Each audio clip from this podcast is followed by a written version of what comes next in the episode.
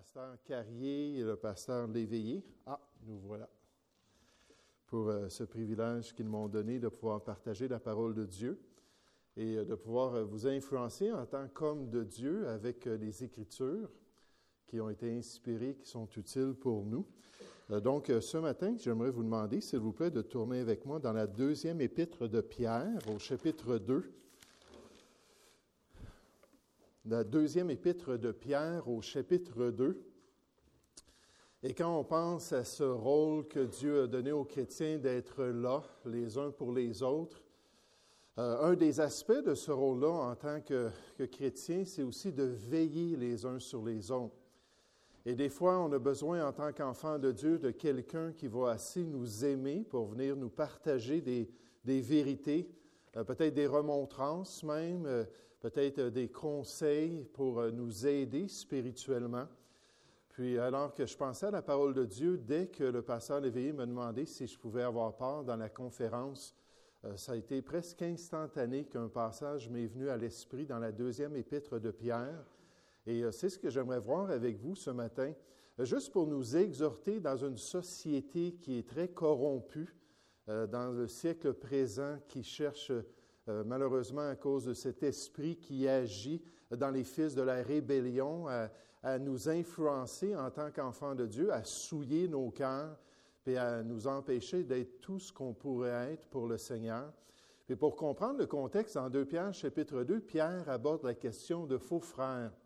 Euh, des frères qui essaient de s'introduire dans les églises, des frères qui essaient de présenter une fausse liberté selon l'homme, une liberté qui n'a rien à faire avec la liberté qu'on possède en Jésus-Christ, mais qui en fait est une séduction pour qu'on puisse se détourner du plan de Dieu et finalement qu'on puisse perdre la vraie liberté, devenant esclave du péché en tant qu'enfant de Dieu. Donc, c'était le message que Pierre voulait présenter aux chrétiens à cette époque-là. Puis c'est aussi un message d'actualité pour nous aujourd'hui. Puis euh, j'aimerais qu'on puisse commencer avec le verset 12, puis qu'on puisse descendre jusqu'à notre verset principal, un peu plus loin, juste pour nous mettre dans le contexte. Au verset 12, en 2 Pierre, chapitre 2, on nous dit Mais eux. Puis si vous connaissez tout le chapitre, nous parle de ces personnes-là. Eux. Euh, semblables à des brutes qui s'abandonnent à leur penchant naturel et qui sont nées pour être prises et détruites. Ils parlent d'une manière injurieuse de ce qu'ils ignorent, et ils périront par leur propre corruption, recevant ainsi le salaire de leur iniquité. Ils trouvent leur délice à se livrer au plaisir en plein jour, hommes tarés et souillés, ils se délectent dans leur tromperie en faisant bonne chair avec vous. Ils ont les yeux pleins d'adultère et insatiables de péché. Ils amorcent les âmes mal affermies. Ils ont le cœur exercé à la cupidité. Ce sont des enfants de malédiction. Après avoir quitté le droit chemin, ils se sont égarés en suivant la voie de Balaam, fils de Béar, qui aima le salaire de l'iniquité, mais qui fut repris pour sa transgression une ânesse muette, euh, faisant entendre une voix d'homme, arrêta la démence du prophète. Ces gens-là, eux, on est en train de les décrire ici dans ce chapitre, ces gens-là sont des fontaines sans eau, des nuées que chasse un tourbillon. L'obscurité des ténèbres leur est réservée. Donc, il y a beaucoup d'images ici qui est utilisée pour nous aider à comprendre les réalités spirituelles, avec des discours enflés de vanité des discours remplis de rien, remplis de vide aux yeux de Dieu, des discours qui sont inutiles. Ils amorcent par les convoitises de la chair, par les dérèglements, ceux qui viennent à peine d'échapper aux hommes qui vivent dans l'égarement. Et voici le verset sur lequel je veux qu'on se concentre.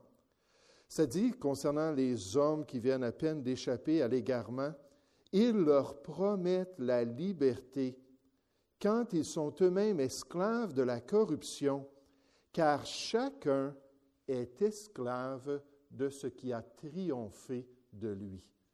Chacun est esclave de ce qui a triomphé de lui. Le titre de mon étude ce matin, c'est ceux qui triomphent du chrétien. Ceux qui triomphent du chrétien, alors qu'on pense à notre rôle en tant que frère, alors qu'on pense au, besoin d'être redevables les uns envers les autres. Euh, ça arrive des fois en tant que pasteur qu'il y a des gens qui viennent me voir et disent Pasteur, voici, j'ai tel péché dans ma vie, j'essaie de m'en débarrasser, j'ai besoin de votre aide. Hein, je connais du monde des fois qui disent Écoute, quand tu vas me voir la prochaine fois, demande-moi est-ce que tu as eu la victoire? Est-ce que tu as résisté? Est-ce que tu as fait ce qui est bien? Et pourquoi? Parce que les uns les autres, on peut s'aider et devenir redevables les uns envers les autres pour pouvoir accomplir le plan de Dieu. Mais ceux qui triomphent du chrétien. Nous allons prier ensemble, s'il vous plaît. Ô Père céleste, j'aimerais te remercier ce matin pour euh, ce privilège de pouvoir parler à ces hommes. Seigneur, je me souviens des rencontres euh, d'hommes qu'il y avait dans le passé et euh, je me souviens, Seigneur, du défi de pouvoir encourager les hommes à se déplacer et à prendre à cœur d'aller euh, entendre des prédicateurs, de prendre à cœur d'aller euh, s'exhorter mutuellement. Et Seigneur, je veux vraiment te louer ce matin pour cette œuvre extraordinaire que tu as faite dans cette conférence. Seigneur, le fait que tu as attiré ces hommes, le fait, Seigneur, que tu leur as donné la motivation de faire un effort, et Seigneur, le fait que tu vas utiliser les exhortations, tu vas utiliser les enseignements et la communion fraternelle pour pouvoir nous aiguiser spirituellement et nous permettre d'aller de l'avant pour toi. Et Seigneur, on veut te donner toute la gloire. On veut vraiment te remercier et te louer de tout cœur. Puisses-tu, Seigneur, maintenant nous aider à avoir cette séduction spirituelle possible? Et puisses-tu nous aider à nous rappeler que c'est seulement dans ta volonté que nous sommes réellement libres et que nous avons vraiment cette joie et cette, cette satisfaction personnelle d'une liberté qui est en accord avec ton plan. Bénis maintenant cet exposé biblique, Seigneur. Bénis cet enseignement, je te prie, au nom du Seigneur Jésus. Amen. Puis effectivement, euh, le pasteur Léveillé a dit, a mentionné que j'étais son professeur lorsqu'il était à l'Académie chrétienne puis euh, ça, ça me rajeunit pas à mes yeux. quand je pense qu'il est pasteur, quand je pense qu'il est en charge d'une église à Laval, puis euh, nécessairement, on a toujours été pas mal au courant de nos ministères. Mais là, le privilège de pouvoir le voir, suivre le Seigneur, il continue. Vous savez, à travers les années, ça n'a pas toujours été le cas. Euh, on a vu des gens, on a encouragé des gens à l'église de Boucherville. Euh, dans le passé, c'était une église, euh, une grande église dynamique avec beaucoup de jeunes. Puis on a encouragé plusieurs. Il y en a qui sont allés dans le ministère, il y en a qui ont servi Dieu avec leur vie. Mais malheureusement, on a vu des gens qui se sont détournés de l'appel de Dieu, et détournés du plan de Dieu. Puis il faut réaliser qu'on vit dans un monde de séduction, un monde de tromperie, un monde de façade. Puis nécessairement, le diable, il aime cela. Parce que lui, il aime présenter des choses, il aime nous séduire et nous permettre de faire des choses, nous donnant l'impression que c'est ainsi qu'on est réellement libre. J'aimerais juste faire remarquer dans ce passage-là que Pierre nous parle d'une fausse liberté.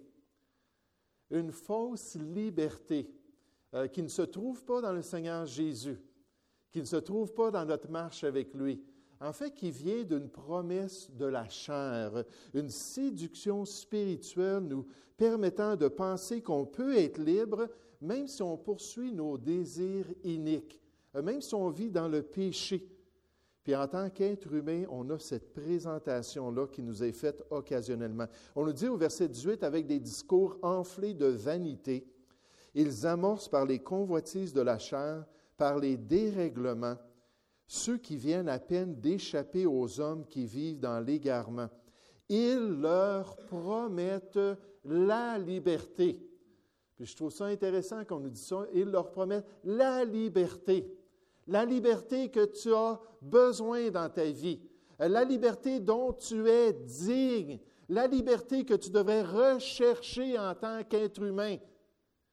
Puis ils leur présentent ces choses-là quand ils sont eux-mêmes esclave de la corruption, car chacun est esclave de ce qui a triomphé de lui. Dans l'épître de Jude, on nous parle aussi de faux frères. On les décrit comme des hommes sensuels n'ayant pas l'esprit. qui propose même aux chrétiens une certaine satisfaction personnelle, qui les encourage à se donner à leur plaisir trompeur pour pouvoir accomplir ce qu'ils désirent dans leur vie. J'aimerais vous dire, il n'y a rien de spirituel dans cette liberté-là. Tout est charnel, tout est basé sur les besoins personnels de l'homme. Et en fait, on cherche à nous détourner du plan de Dieu. Une fausse liberté. Regardez au verset 12. On l'a lu comme introduction. Mais remarquez ceux qui présentent cette liberté-là aux chrétiens.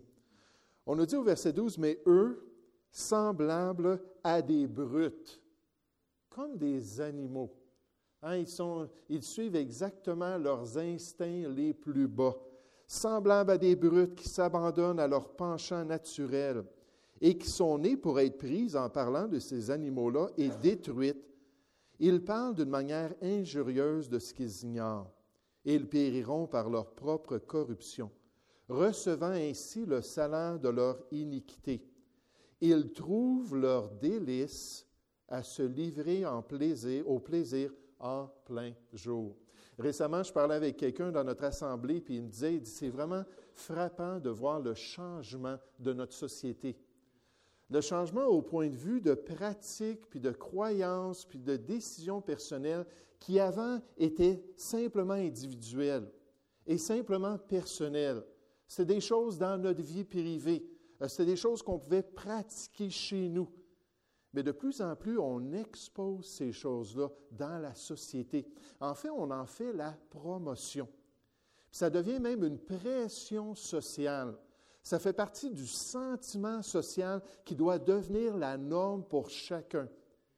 Puis là, on voit ça, puis c'est incroyable de voir les acteurs, les actrices, les animateurs de radio, toutes sortes de personnes qui, là, là dévoilent qui ils sont réellement. Puis la Bible nous dit que dans la, décadence de ces gens-là, ils vont mettre leur délice à se livrer au plaisir en plein jour, à révéler leur décadence, puis à montrer aux gens qui ils sont réellement.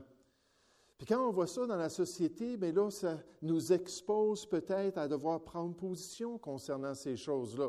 Euh, juste aux États-Unis, j'apprenais qu'ils étaient en train de proposer une loi pour forcer les églises à avoir des toilettes unisexes. Donc, que les assemblées n'aient plus le droit d'avoir, comme à notre assemblée sur la porte, euh, un petit bonhomme qui est là, puis sur la porte des dames, une petite bonne femme. Non, il faut que ça soit unisexe. Puis nécessairement, il y a toute une tollée de protestation contre cela.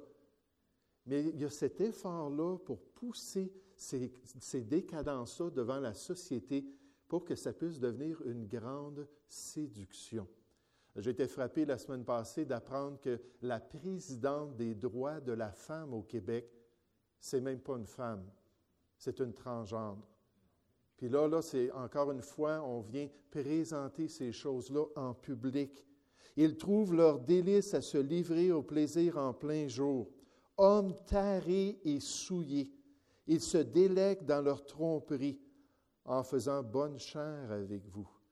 Je suis en train de lire deux livres en ce moment. Euh, un livre qui m'a été proposé par une dame de l'Assemblée, puis un autre que j'ai juste appris quand j'étais chez mon gendre aux États-Unis euh, sur les milieux pentecôtistes charismatiques.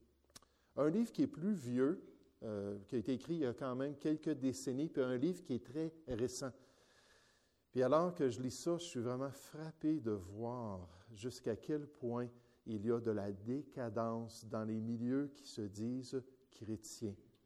Jusqu'à quel point les gens mettent de côté la parole de Dieu. Puis un des auteurs a dit, il dit, si on n'a pas un cadre d'autorité biblique sur notre vie, à ce moment-là, qu'est-ce qui va nous empêcher de suivre même notre cœur corrompu, n'est-ce pas?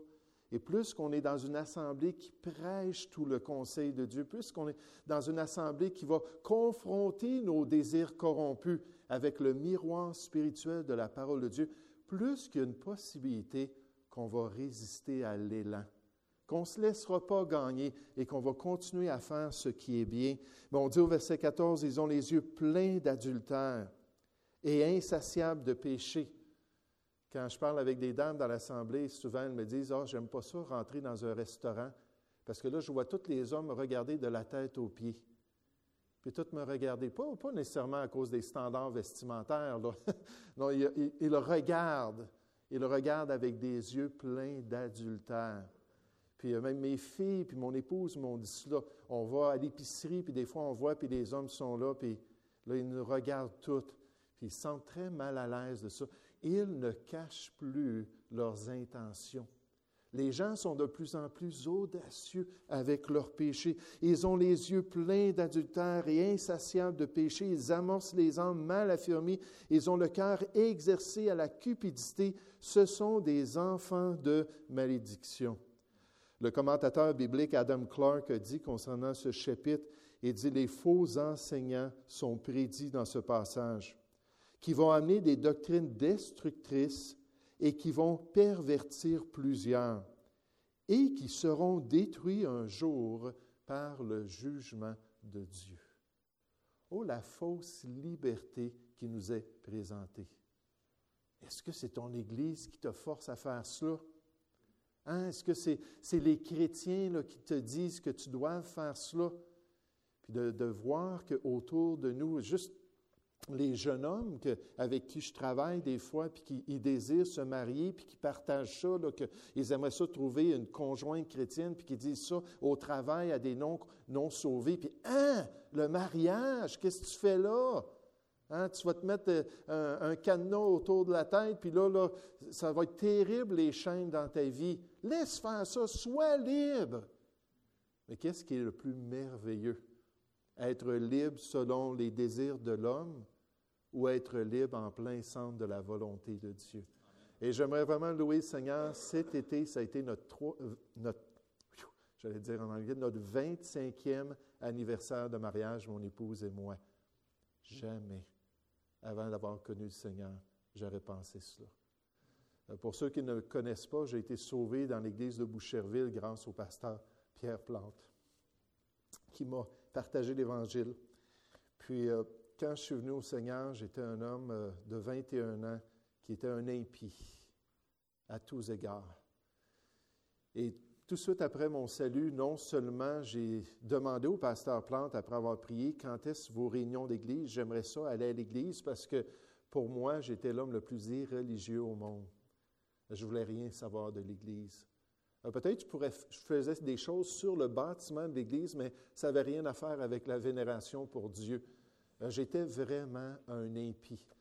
Et vous savez, après quelques semaines de vie chrétienne, je regardais, on était 170 personnes dans l'Église, il y avait quelques dames célibataires. Ça n'a pas été long que la conviction est venue dans mon cœur, que je voulais m'établir, que je voulais être un, mari puis un père de famille. Ça, ça ne venait pas de moi du tout. Parce que dans ma pensée, c'était totalement insensé de le faire mais cette fausse liberté-là qui est présentée dans le monde.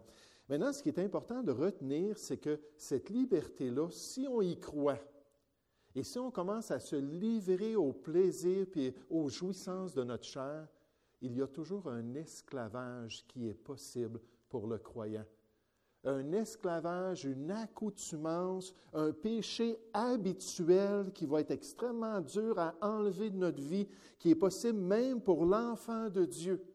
L'enfant de Dieu qui sème pour sa chair. L'enfant de Dieu qui prend soin de son vieil homme qui est corrompu et souillé. Et au verset 19, ça dit, il leur promettent la liberté. Puis Pierre dit, faites attention les chrétiens, ça peut arriver dans votre vie. Ils leur promettent la liberté quand ils sont eux-mêmes esclaves de la corruption, mais ça, ils ne le voient pas. Puis ça nous dit, car chacun est esclave de ce qui a triomphé de lui. Ce qui a eu le déçu sur sa personne. Jésus a dit dans Jean 8 au verset 34, il dit, quiconque se livre au péché est esclave du péché. Puis il précède cela par une déclaration qui se trouve seulement dans l'évangile de Jean. Il le dit, je vous le dis, en vérité, en vérité, que quiconque se livre au péché. En vérité, en vérité, Amen, Amen, ça veut dire c'est certain. C'était la manière la plus forte dans la langue grecque de dire quelque chose de positif. Vous pouvez en être certain, c'est garanti. Écoutez-moi, Ne vous laissez pas tromper, ne vous laissez pas séduire par votre propre raisonnement. Celui qui se livre au péché peut devenir esclave du péché. Le péché dans la vie d'une personne peut mener à son esclavage. Sachant peut toujours demander de plus en plus, être de plus en plus exigeant et de plus en plus euh, affamé. Parce qu'une chose, après 31 ans de vie chrétienne, que je me suis aperçu, c'est quand je prends soin de ma chair, elle n'est pas satisfaite. Hein, je regarde peut-être sur l'Internet, puis ça, il y a quelqu'un qui m'a parlé de ça cette semaine. Il dit Comment ça se fait? Il dit J'écoutais un film, puis en, ouvrant le film sur l'Internet, je le streamais, tout ça. Là, je ne vous dirai pas si c'est bon ou non d'écouter comme ça des films sur l'Internet. Ce n'est pas ça le, but. Mais il dit tout de suite, en cliquant dessus, il y a quelque chose qui est apparu. Puis là, quand j'ai fini le film, ça remplissait mon écran, puis c'était une femme nue. Il dit Je ne comprends pas ça. Il dit Mon ordinateur est rendu souillé. il dit vraiment, il dit, c'est mon instrument pour servir le Seigneur, c'est mon instrument pour écouter des prédications. Il dit, maintenant, c'est rendu tout souillé. Il dit, comment ça se fait? Mais vous savez, si vous prenez le temps de regarder cette femme-là, puis ça va être une femme qui va être belle nécessairement, ça va être une femme qui va être attirante, puis que vous la regardez, puis après ça, vous fermez l'Internet, ça ne sera pas fini pour la vie. Ça ne sera plus, c'est terminé. Là. J'ai plus jamais besoin de regarder une femme nue. C'est terminé, je l'ai fait une fois, puis ma chair est satisfaite. Il y a toujours ce désir-là. Il y a toujours cette possibilité-là. Paul le dit dans Romains 7 au verset 25, il dit, Je suis par la chair esclave de la loi du péché. C'est-à-dire, si je nourris ma chair, si je prends soin de cette partie-là dans ma vie, de cet élément-là, euh, de ce vieil homme-là, avec toute sa corruption, avec toute cette convoitise-là, alors à ce moment-là, je vais récolter, puis je vais moissonner dans ma vie. Dans Romains 7, 18, Paul dit, il dit, je le sais dans le fond, qu'en moi, il n'y a absolument rien de bon, c'est-à-dire dans ma chair.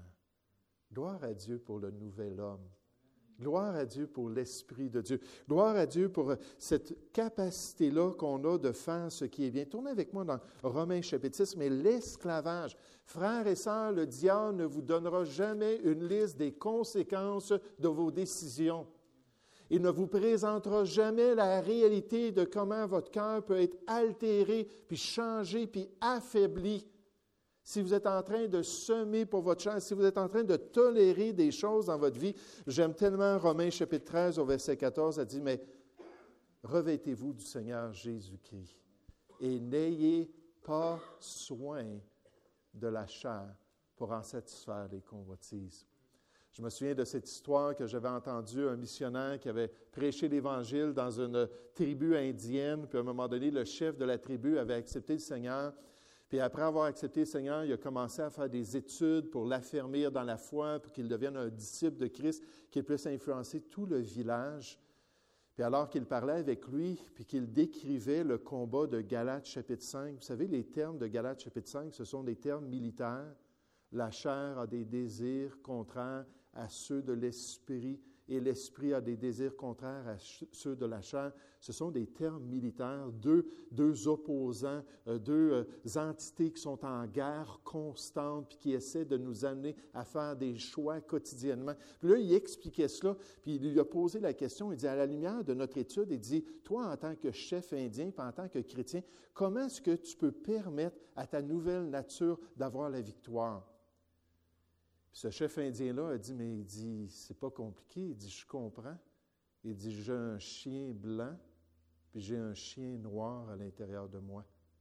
Puis il dit, si je laisse le chien noir mourir de faim, c'est tout le chien blanc qui va avoir la nourriture. Puis le missionnaire a dit, oui, oui, OK, c'est bon. c'est une bonne manière de l'illustrer. Mais cette réalité-là que, dans le fond, on a des choix à faire quotidiennement. Puis il faut comprendre les enjeux spirituels. Il faut réaliser qu'il y a des dangers, même pour l'enfant de Dieu. Dans Romains chapitre 6, au verset 11, l'apôtre Paul dit Ainsi vous-même, regardez-vous comme mort au péché et comme vivant pour Dieu en Jésus-Christ. Vous savez, ce passage-là, je le récite et le médite quotidiennement. Quand je prends le temps de me raser, mon épouse le sait, ce n'est pas le temps de venir me parler. Non, j'ai tous des versets préprogrammés dans mon cœur que je ramène à la surface, puis là, je pense à ces choses-là. Pourquoi? Parce que j'ai une journée à vivre. Puis en passant, la Bible nous dit c'est une journée à la fois. Chaque jour, c'est la journée que l'Éternel a créée pour nous. C'est une journée à la fois. On n'a pas besoin de s'inquiéter pour le lendemain. À chaque jour suffit sa peine. Puis là, je débute ma journée, je prends du temps tout de suite en me levant, j'ai un petit tapis à côté de mon lit, puis là, tout de suite, je me mets à genoux, puis là, je demande au Seigneur sa grâce. Là, je prends du temps dans le Seigneur. Après ça, je m'en vais me, raser, me préparer, m'habiller, puis je vais faire mon culte. Puis pendant que je suis en train de me raser, il y a des versets qui sont stratégiques pour moi. Romains 6, 11, c'en est un. De m'aider à voir qu'en Jésus-Christ, c'est possible. Que grâce à ma nouvelle vie, je peux être vainqueur. Et dites vous-même, regardez-vous. Puis là, je me regarde dans le miroir, puis je me vois comme mort au péché et comme vivant pour Dieu en Jésus-Christ. Ça dit que le péché ne règne donc point dans votre corps mortel. Et n'obéissez pas à ces convoitises. On peut dire non. Imaginez Joseph avec la femme de Potiphar, puis les, les, chefs comme ça, les autorités en Égypte comme dans les autres pays, lorsqu'ils choisissaient une épouse, c'était bien souvent la plus belle de la comté. Bien souvent, une femme extraordinaire, une femme qui était remarquable, une femme qui allait honorer leur, leur position sociale, une femme qui allait être une couronne pour leur vie. Puis là, la femme de Potiphar est venue le voir, et elle dit Couche avec moi couche avec moi. Et là, il s'assurait qu'il n'y avait pas d'obstacle, tout le monde était sorti de la maison, ils étaient tous seuls ensemble, couche avec moi. Puis là, Joseph, qu'est-ce qu'il a fait? Il a dit non. Vous savez, on enseigne ça aux enfants, on a juste à dire non. Je pense qu'en tant qu'adulte, on a besoin de se faire dire ça aussi. On peut dire non. Oui, mais ça fait partie de, de comment je suis. Hein, c'est mon éducation. Je disais ça à quelqu'un encore récemment, je parle beaucoup. Des fois, il faut que je dise aux gens, écoutez, si vous voulez dire de quoi, hein, levez la main, arrêtez-moi. Mais je disais ça, j'ai dit, vous savez, j'ai dit, moi, dans mon passé, là, j'étais tellement corrompu que la plupart des éléments de ma vie, ça a été une, une fracture du cycle familial. Euh, mes parents étaient des échangistes dans les années 70. Ma sœur et moi, on a été abusés sexuellement. Il y a eu de l'inceste, puis ils faisaient des orgies, puis ils nous impliquaient dans leurs orgies. Euh, je me souviens, quand j'ai accepté le Seigneur, j'ai dit au pasteur Plante, j'ai dit, vous savez, pasteur Plante, moi, je vais rester célibataire parce que jamais je pourrais aimer une femme. Jamais je pourrais avoir une relation normale avec une épouse. J'ai été tellement abusé. Jamais est-ce que Dieu pourra changer cela. Mais vous savez, Dieu, c'est l'expert de, de la fracture de ces cycles-là. C'est celui qui peut complètement transformer. Oui, mais c'est mon éducation. Mais pourquoi est-ce que je ne bats pas mes enfants comme mon père? Pourquoi est-ce que je ne suis pas adultère comme mon père?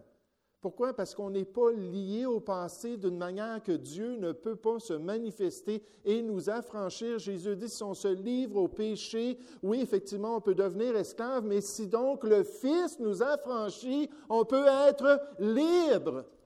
Puis on peut avoir la grâce de Dieu pour accomplir le plan de Dieu, puis glorifier le Seigneur. Donc il dit, n'obéissez pas, ne livrez pas, verset 13, vos membres au péché comme des instruments d'iniquité, mais donnez-vous vous-même à Dieu comme étant vivants de mort que vous étiez, et offrez à Dieu vos membres comme des instruments de justice, car le péché n'aura point de pouvoir sur vous. Dans Romains chapitre 8 au verset 12, il dit, vous n'êtes point redevables à la chair. Vous êtes libre. Vous pouvez faire ce qui est bien. Mais là, remarquez, il continue au verset 15. Quoi donc? Pêcherions-nous parce que nous sommes non sous la loi, mais sous la grâce? Loin de là. Ne savez-vous pas? là, ce n'est plus une question d'obligation, ce n'est plus une question de, de potentiel et de puissance, c'est une question de choix et de réalité spirituelle. Puis il dit, ne savez-vous pas qu'en vous livrant à quelqu'un comme esclave pour lui obéir, vous êtes esclave de celui à qui vous obéissez? Dans le monde grec puis dans l'Empire romain, une personne pouvait aborder son prochain et dire, écoute, euh, là j'ai des problèmes financiers, j'ai certaines circonstances, euh, j'aurais besoin de devenir ton esclave. puis ils s'organisaient ensemble pour avoir une entente. Puis une fois que l'entente était scellée, la personne était esclave. Des fois, c'était pour un, laps de temps, et des fois, c'était même pour la vie. Même dans les instructions de la Torah, de la loi de Moïse, il y avait des instructions concernant le fait qu'une personne pouvait devenir l'esclave de quelqu'un et d'une manière permanente. Mais Paul dit, voyez-vous, là, vous êtes libre, là, vous avez tout le potentiel pour être différent, pour briser le cycle, pour être différent de, votre passé. Mais il faut réaliser que malgré tout cela, si vous faites un mauvais choix, vous pouvez devenir esclave. Vous pouvez vous mettre dans une situation où ça va devenir très difficile de sortir de cette situation. Je lisais cette semaine concernant le, peintre Rembrandt. Est-ce que vous avez déjà entendu parler du peintre Rembrandt? Euh, c'est un peintre des, aux Pays-Bas euh, qui euh, a été assez célèbre au 17e siècle à cause de peintures, dont le retour du Fils prodigue. Plusieurs peintures avec des thèmes bibliques. Quand il était jeune, il désirait servir Dieu. Il désirait suivre la volonté de Dieu, puis nécessairement, selon sa conscience à cette époque-là, avec les influences dans sa vie aux Pays-Bas. Puis à un moment donné, il a décidé de faire un, portrait de lui-même. Puis là, on voit le portrait de, Rembrandt, puis euh, c'était quelqu'un qui était quand même euh, jeune, quelqu'un qui était quand même euh, dynamique, puis ça apparaissait dans les traits du portrait, puis ainsi de suite. Puis quelque temps après ce portrait-là, il a commencé à changer de cœur il a commencé à avoir tous les plaisirs interdits de la société. Puis à un moment donné, il a choisi de se livrer à tout ce qu'il pouvait expérimenter. Peu importe la volonté de Dieu. Il a vraiment fait un 180 degrés. La Bible nous parle de la conversion, c'est-à-dire faire un 180, un U-turn, puis se tourner vers la volonté de Dieu. Lui, il a fait complètement le contraire. Il s'en allait dans, dans cette voie-là qu'il comprenait être la volonté de Dieu. Puis là, tout à coup, il a dit non. Il dit maintenant, il dit, je veux tout expérimenter. Puis pendant 20 ans, il a touché à tous les vices qui étaient possibles dans sa chair. Puis après ces 20 ans-là, il a fait un portrait de lui-même. Puis vous voyez le portrait, là? Il a l'air d'un vieillard, malgré qu'il était jeune. Il a les longs des yeux, les traits des yeux, le trait du visage. Il a l'air d'une personne totalement malheureuse. Vous savez, on peut voir des gens qui se livrent au péché, qui ont 40 ans, puis qui ont l'air d'une personne de 60 ans. On peut voir des personnes qui se sont livrées, euh, comme moi, j'étais toxicomane avant de connaître la grâce de Dieu. Gloire à Dieu, ça fait 31 ans que je touche plus aux drogues. J'étais dans des grosses drogues. On peut voir ces gens-là qui se livrent à toutes sortes de décadences, puis voir tous les effets sur leur vie. Puis pour Rembrandt, il n'avait pas réalisé les enjeux de ses décisions. Donc, on voit qu'il y a une fausse liberté qui peut nous être offerte. Tu n'as pas besoin de toutes ces règles-là. Euh, c'est quelques personnes qu'on connaît qui, euh, à cause de dépression personnelle, après avoir accepté le Seigneur, qui vont voir des psychologues. c'est vraiment frappant, c'est toujours la même chose. Une des premières choses que les psychologues vont dire d'enlever de leur vie, c'est la Bible. Pas tout le temps, là. Je sais, il y en a qui ont plus de bon sens que cela. Mais bien souvent, la première chose, ça se dit enlève la Bible. Puis ensuite, enlève les réunions d'église. Puis enlève les chrétiens dans ta vie, puis tu vas voir le soulagement que ça va te donner. Il y avait une jeune dame dans notre assemblée au Saguenay, à Chicoutimi, qui avait accepté le Seigneur, puis ah, qu'on l'aimait. Puis elle était mariée avec un non sauvé, elle avait une garderie dans sa maison. Puis comme elle était joyeuse dans le Seigneur. Puis à un moment donné, euh, avec euh, les efforts physiques de la garderie, les nouveaux règlements, toutes sortes d'adaptations et les problèmes avec son mari non sauvé, elle a commencé à faire une dépression. Là, tout de suite, les gens de sa famille puis ses amis non sauvés disaient Va voir un psychologue, va voir un psychologue. Puis là, elle venait à l'église, puis elle disait Qu'est-ce que je peux faire? Puis là, on parlait avec elle, puis on essayait de l'encourager, puis ça lui faisait du bien. Mais elle avait tellement de personnes autour d'elle qui ne connaissaient pas le Seigneur qu'elle a commencé à écouter leurs conseils quand mon épouse devait elle quitter l'Église instantanément, parce que c'était une des recommandations. Tu as trop de charges dans ta vie. Tu as trop de responsabilités. Il faut que tu enlèves tel et tel élément. Puis quand on l'a rencontré à peu près un an après, elle nous a expliqué ce que le psychologue avait dit. Puis la première chose qu'il a dit, enlève ça dans ta vie. Vous savez, il y a même des juges au Québec qui vont se prononcer librement contre la Bible. J'étais surpris euh, des gens chrétiens qui sont accusés de telle et telle chose, puis qui vont dire, oui, mais je fais ça juste pour suivre la Bible, juste pour accomplir la volonté de Dieu. Puis le juge va prendre position devant tous que ce livre-là, ce n'est pas un livre qui est digne dans la vie d'un individu. J'aimerais vous dire, c'est grave de faire cela. C'est outrepasser son rôle en tant que, que, juge de justice de dire des déclarations comme ça. Mais les psychologues souvent vont faire ça. Puis quand on l'a revue, elle était totalement malheureuse. On la voyait se promener, on l'a vu euh, dans un centre d'achat sur le boulevard du Royaume à, Jonquière. Puis là, on l'a vu, puis elle nous a regardés, puis il n'y avait plus de joie. Elle s'était fait mettre des boucles d'oreilles, avait les cheveux tendus. Puis ça, c'est correct, c'est juste des changements de style mais son cœur était dur à cacher. Le temps qu'elle nous a parlé, elle n'a jamais souri.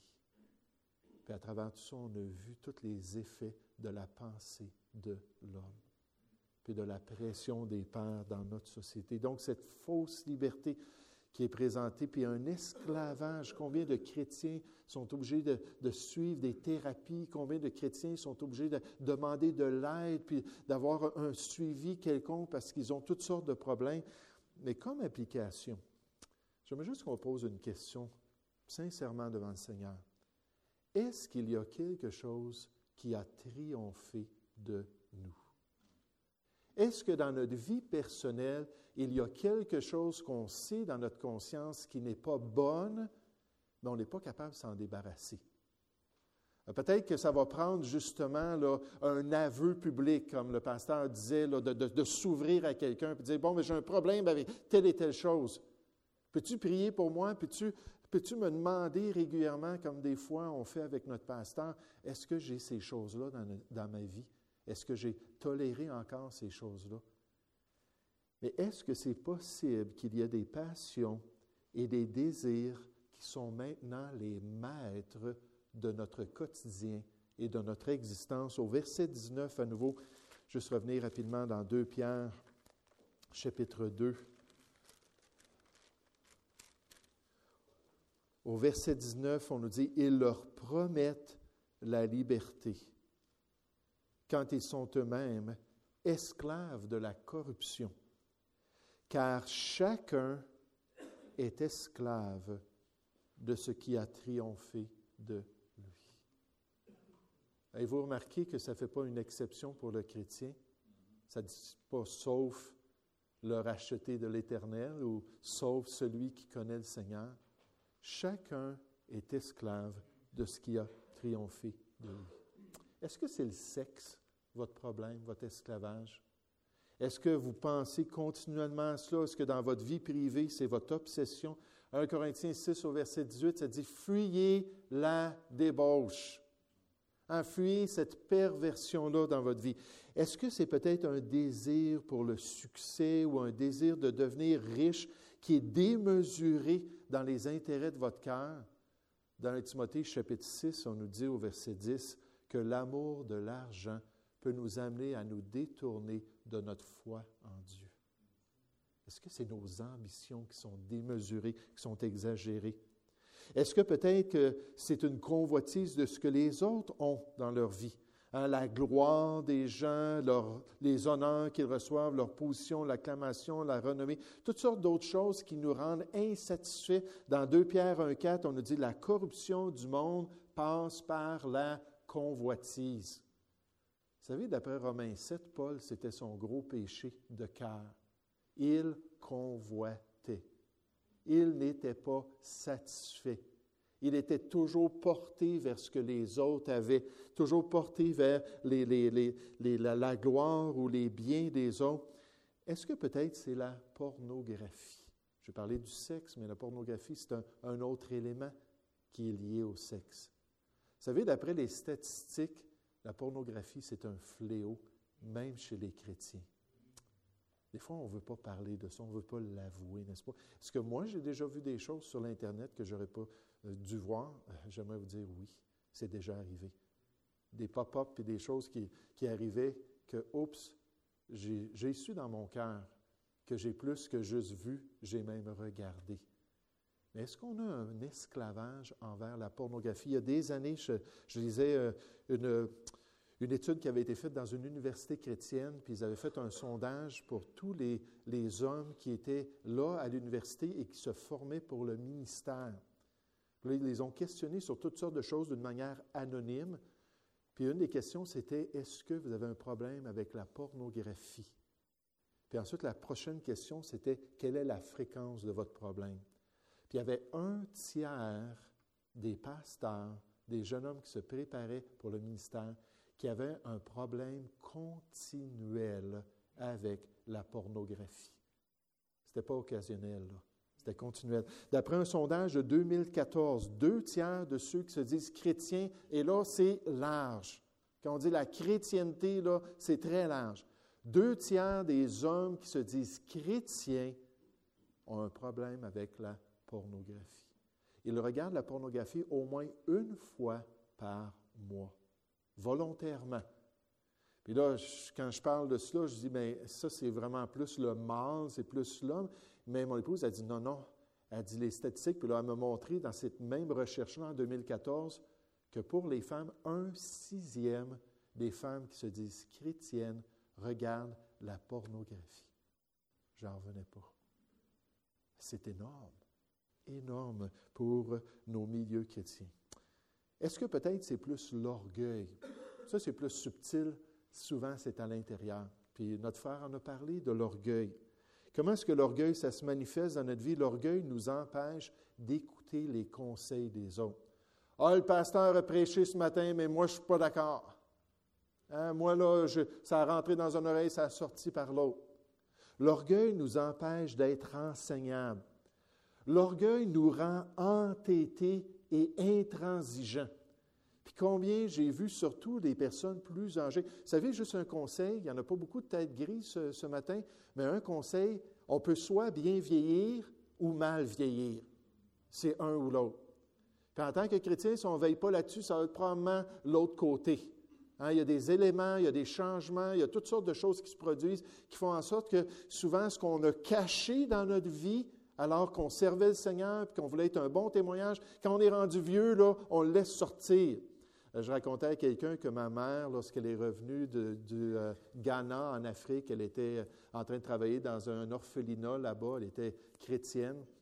Elle a accepté le Seigneur deux ans après moi. Elle est revenue du Ghana, puis elle avait deux grosses tumeurs sur le cerveau. Puis ma sœur m'a dit Je te l'envoie. On habitait à Chicoutimi. Elle dit Je te l'envoie. C'est plus la même femme.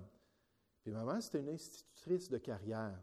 C'était pour ça aussi qu'elle était là au Ghana pour enseigner les professeurs dans les écoles chrétiennes. C'est une femme qui était fière, fière de sa maîtrise de la langue, fière de comment est-ce qu'elle expliquait les choses.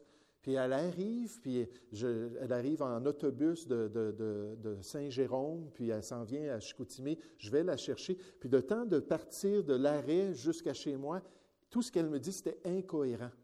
Je ne comprenais rien là, j'ai dit, bon, ben maman, j'ai dit, regarde, tu as la chambre d'invité, comme ça, on se voit demain matin. Là, on se lève, on vient à table, elle s'assoit, puis elle regarde Mélanie, ma fille. Elle avait une affinité pour Mélanie. Quand elle était en Afrique, elle lui écrivait toujours. Je ne sais pas pourquoi. Mais elle regarde Mélanie, puis elle dit, Mélanie, est-ce que tu veux que je charge ta batterie? Mélanie me regarde. Elle ne sait pas quoi répondre. Je dis, attends un. Je dis, qu'est-ce que tu veux dire, maman, charger ta batterie? Elle dit franchement, là, c'est une dame là, qui, avait changé en 15 ans, là, une femme colérique, puis une femme dure de personnalité, qui était toute douce dans le Seigneur. Dieu avait changé sa vie. Puis là, elle nous surprend tout en disant Franchement, vous n'avez pas compris, chargez la batterie, qu'est-ce que c'est votre problème? Euh, Montre-nous là, maman, qu'est-ce que tu veux faire? Elle prend le jus d'orange, puis elle verse du jus d'orange dans le verre de ma fille. J'ai dit, maman, je pense qu'on va aller faire un tour à l'hôpital. Je pense qu'il y aurait des petits tests que tu aurais besoin. Et finalement, trois mois après, elle était partie dans la gloire. Puis pendant ces trois mois-là, n'ayant plus les mêmes inhibitions, ayant tous les changements causés par sa maladie, ça a été une femme extrêmement difficile, irritable, dure. Mais je dis ça tout simplement parce que ça peut arriver en vieillissant qu'on a besoin de prier encore plus. Ça peut arriver en vieillissant qu'on a besoin d'être encore plus près du Seigneur. De dire, Seigneur, aide-moi à faire attention, aide-moi à bien agir. Euh, les traditions chez les personnes âgées, là, il y en a amplement dans nos milieux. Euh, moi, j'ai de la misère à, à, aider les personnes plus âgées à voir que l'Église, c'est plus que juste une réunion le dimanche matin puis qu'ils puissent venir à des activités, puis qu'ils puissent s'impliquer. On aurait eu au moins le double des hommes, pas de tout le monde ici, mais des hommes qui sont venus avec moi, deux, trois fois, ces hommes-là qui auraient pu venir. Mais vous savez, des fois, on est tellement intransigeant qu'on a pris une décision dans notre vie, puis il n'y a personne qui va nous faire changer. Des fois, on, ne grandit plus spirituellement, on ne progresse plus dans le Seigneur. Dans 1 Pierre 5,5, ça dit que Dieu résiste aux orgueilleux. Il met les bâtons dans les roues. Plus question de porter autant de fruits. Plus question d'être transformé à l'image de Jésus-Christ parce qu'on est orgueilleux. Puis malheureusement, même, il y en a que ça paraît. Ils deviennent arrogants, puis notre pasteur l'a mentionné ce matin, ils peuvent être méprisants, ils peuvent être durs envers les autres. J'aimerais dire que ce n'est jamais le cas pour un pasteur. Mais vous savez, après toutes les années de ministère, non seulement dans ma propre vie, mais dans la vie des autres, je me suis aperçu que la qualification de Tite, chapitre 1, au verset 7, qui nous dit que le pasteur ne doit pas être arrogant ni colérique, que ce n'est pas toujours le cas dans la vie des, des pasteurs. Puis on a besoin de vos prières. Puis nous aussi, on a besoin de marcher avec le Seigneur. Regardez en terminant 1 Corinthiens, chapitre 6. Mais est-ce qu'il y a des éléments dans notre vie qui nous dominent? Est-ce qu'il y a des choses qu'on peut être sincèrement devant Dieu en train d'avouer qu'on n'est pas capable d'arrêter de les pratiquer? C'est rendu un péché ancré dans notre âme. C'est rendu une habitude profonde qui déshonore notre Sauveur et son Évangile. 1 Corinthiens chapitre 6 au verset 12, on nous dit, tout m'est permis, mais tout n'est pas utile. Tout m'est permis, Paul dit, mais je ne me laisserai pas asservir par quoi que ce soit, sans exception. Je ne serai pas esclave de quiconque à part mon Sauveur. Puis quand Paul donnait son introduction de lettre, il dit, moi je suis un doulos de Jésus-Christ je suis l'esclave volontaire de mon Sauveur. Il n'y a personne qui va venir m'enlever cela alors que je sens le Seigneur. Juste une dernière illustration en terminant, j'ai entendu ça, c'est le missionnaire Chuck Bowman qui racontait ça il y a des années concernant un jeune homme qui avait été élevé dans une famille chrétienne, qui avait entendu l'Évangile toute sa vie, euh, qui avait le privilège même d'aller dans une école chrétienne, c'est un Américain, et en plus de ça, il allait dans une bonne église qui était équilibrée puis qui prêchait le message de Dieu. Puis quand il rendu, était rendu à peu près à 18 ans à son travail, il a commencé à se faire de nouveaux amis. Puis malheureusement, c'était des mauvaises compagnies. Euh, ce n'étaient pas des amis neutres, comme on peut avoir dans le monde, des gens qui nous respectent, des gens qui ne euh, nous encourageront pas à faire des choses qui sont mauvaises. mais malheureusement, ce n'était pas le cas. Puis euh, il sortait avec ses amis-là, puis il allait dans les bars. Puis à chaque fin de semaine, il sortait dans les bars. Puis là, il était là à l'église le dimanche, mais quand il arrivait dans le bar, bien nécessairement, on lui offrait la panoplie de boissons à boire. Puis on disait, choisis ce que tu veux. Puis il refusait toujours, toujours, toujours. Puis là, ses parents lui disaient, c'est pas sage, c'est pas des, des, bons amis que tu as là. Ses amis chrétiens aussi, nécessairement son pasteur, il en a parlé à quelques reprises. Puis il dit, non, non, non, non. Il dit, je suis correct. Je suis correct, je suis capable de gérer la situation. Puis finalement, à travers le temps, bien, il est rendu euh, à peu près à la mi-vingtaine, il rencontre une jolie chrétienne, puis il commence à se lier d'amitié avec elle, puis avec un peu de temps, euh, ils ont décidé finalement que Dieu les voulait ensemble. Donc, ils ont établi une date pour leur mariage, puis là, ils allaient vivre ensemble dans le Seigneur, puis euh, accomplir la volonté de Dieu. Mais ses amis sont venus le voir dans la semaine de son mariage. Il dit, ça fait longtemps qu'on t'a pas vu, tu es préoccupé, là, tu te prépares à te marier. On aimerait ça faire un, enterrement de vie de garçon.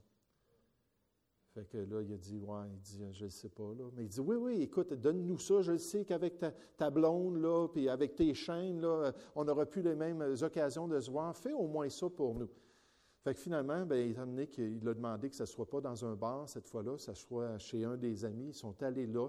Ça, c'était le vendredi soir. Puis pendant la soirée, ils sont arrivés avec un petit verre. Comment est-ce qu'on appelle ça? Un snap, un shot, ou je ne sais pas trop, un shooter, un petit verre de boisson. Puis on dit, tu n'as jamais voulu, mais là, c'est vraiment une belle occasion. Tu te maries demain. Fais donc ça pour nous. Puis je ne sais pas pour vous, mais moi, ça fait 31 ans que je ne bois pas, que je ne fume pas, que je ne consomme pas du tout. Euh, mon corps serait extrêmement frappé par un petit shot de boisson. Puis il en a pris un finalement. Puis après ça, un autre. Puis là, le téléphone a sonné le lendemain matin. Il s'est réveillé dans sa chambre, chez lui. Puis là, il a répondu, puis c'était son ami qui a dit Hey, il dit C'était super hier. Tu étais la fin de, notre activité. On ne t'a jamais vu comme ça. Tu dansais ces temps. Puis, il dit Quoi Quoi? Il dit Oui, oui c'était le fun de te voir de même. On ne t'avait jamais vu de. Puis il dit La blonde avec qui tu es parti, elle était superbe. Puis là, sa conscience, son cœur, il dit, attends un petit peu, il dit, on s'en reparlera. Puis là, il raccroche, puis là, il se met à genoux, puis il dit, Dieu, qu'est-ce que j'ai fait là? Dieu, qu'est-ce que j'ai fait là?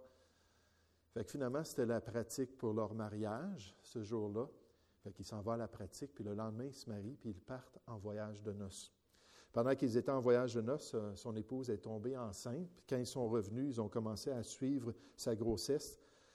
Puis finalement, ils se sont aperçus qu'elle avait une maladie la syphilis.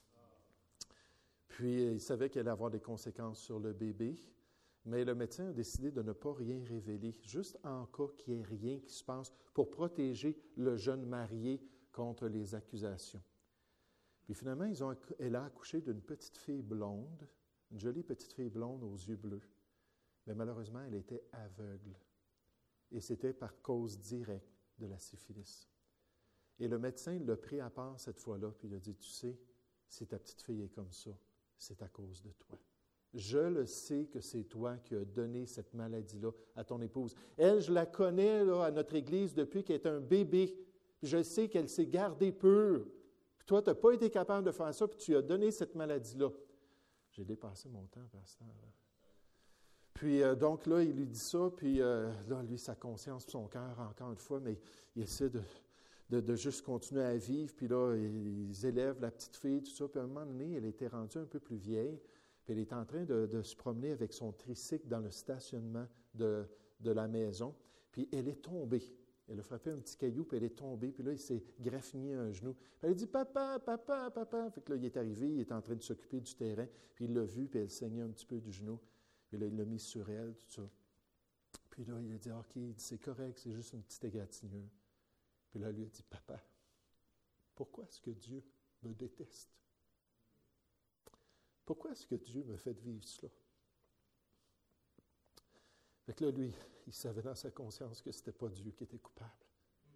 Fait qu'il a dit à cette petite fille, attends un petit peu, il a dit, chérie! Puis là, elle a entendu de la fenêtre de la cuisine, puis elle est venue, il dit, occupe-toi d'elle. Il est rentré dans la maison. Il a pris un pistolet et il a mis une fin à sa vie. Pourquoi? Parce qu'il avait joué avec le mal. Parce que c'est certain que Satan lui avait jamais présenté les conséquences de ses choix. il l'avait jamais amené à cette place-là où il allait comprendre qu'il pouvait ruiner sa famille. On peut bâtir une réputation pendant des années puis la détruire comme ça. On peut bâtir un ministère de tout notre cœur puis devenir disqualifié. On peut investir dans une relation conjugale, puis une relation filiale, familiale, puis tout ruiner par nos décisions.